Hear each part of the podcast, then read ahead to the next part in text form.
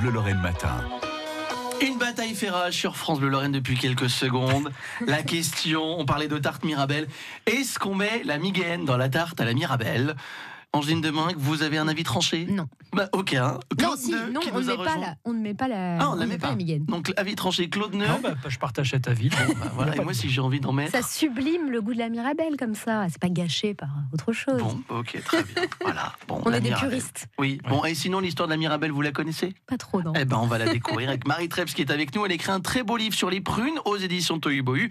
Et forcément, la Mirabelle, la prune la plus célèbre, c'est évidemment la Mirabelle. La Mirabelle, notre Mirabelle, est mentionnée pour la première fois dans le catalogue des arbres cultivés dans le jardin du Sieur le Lectier, publié à Orléans en 1628.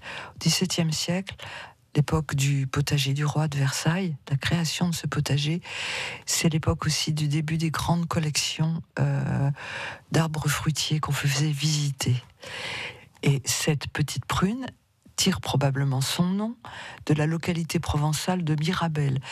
Mirabel, comme Mirabeau aujourd'hui, c'est un endroit d'où l'on voit très loin, mirer, regarder, on voit quelque chose de beau. C'est un beau point de vue. Non assez répandu dans le sud de la France. Et euh, alors, ce fruit aurait été, selon la légende que j'ai déjà évoquée, cultivé dans le sud de la France grâce aux prunes rapportées par René II.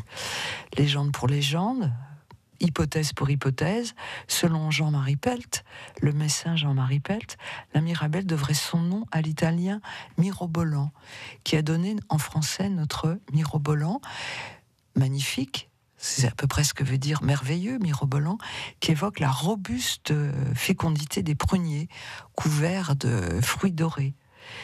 Euh, la quetch, elle, fait son apparition dans notre vocabulaire en 1775, euh, dans l'est de la France, avec des variantes régionales.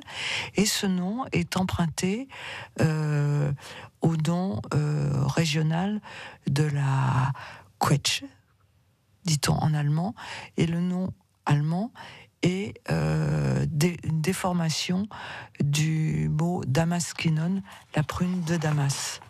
La Mirabelle est répandue en Lorraine, dans le nord de l'Alsace et en Haute-Saône.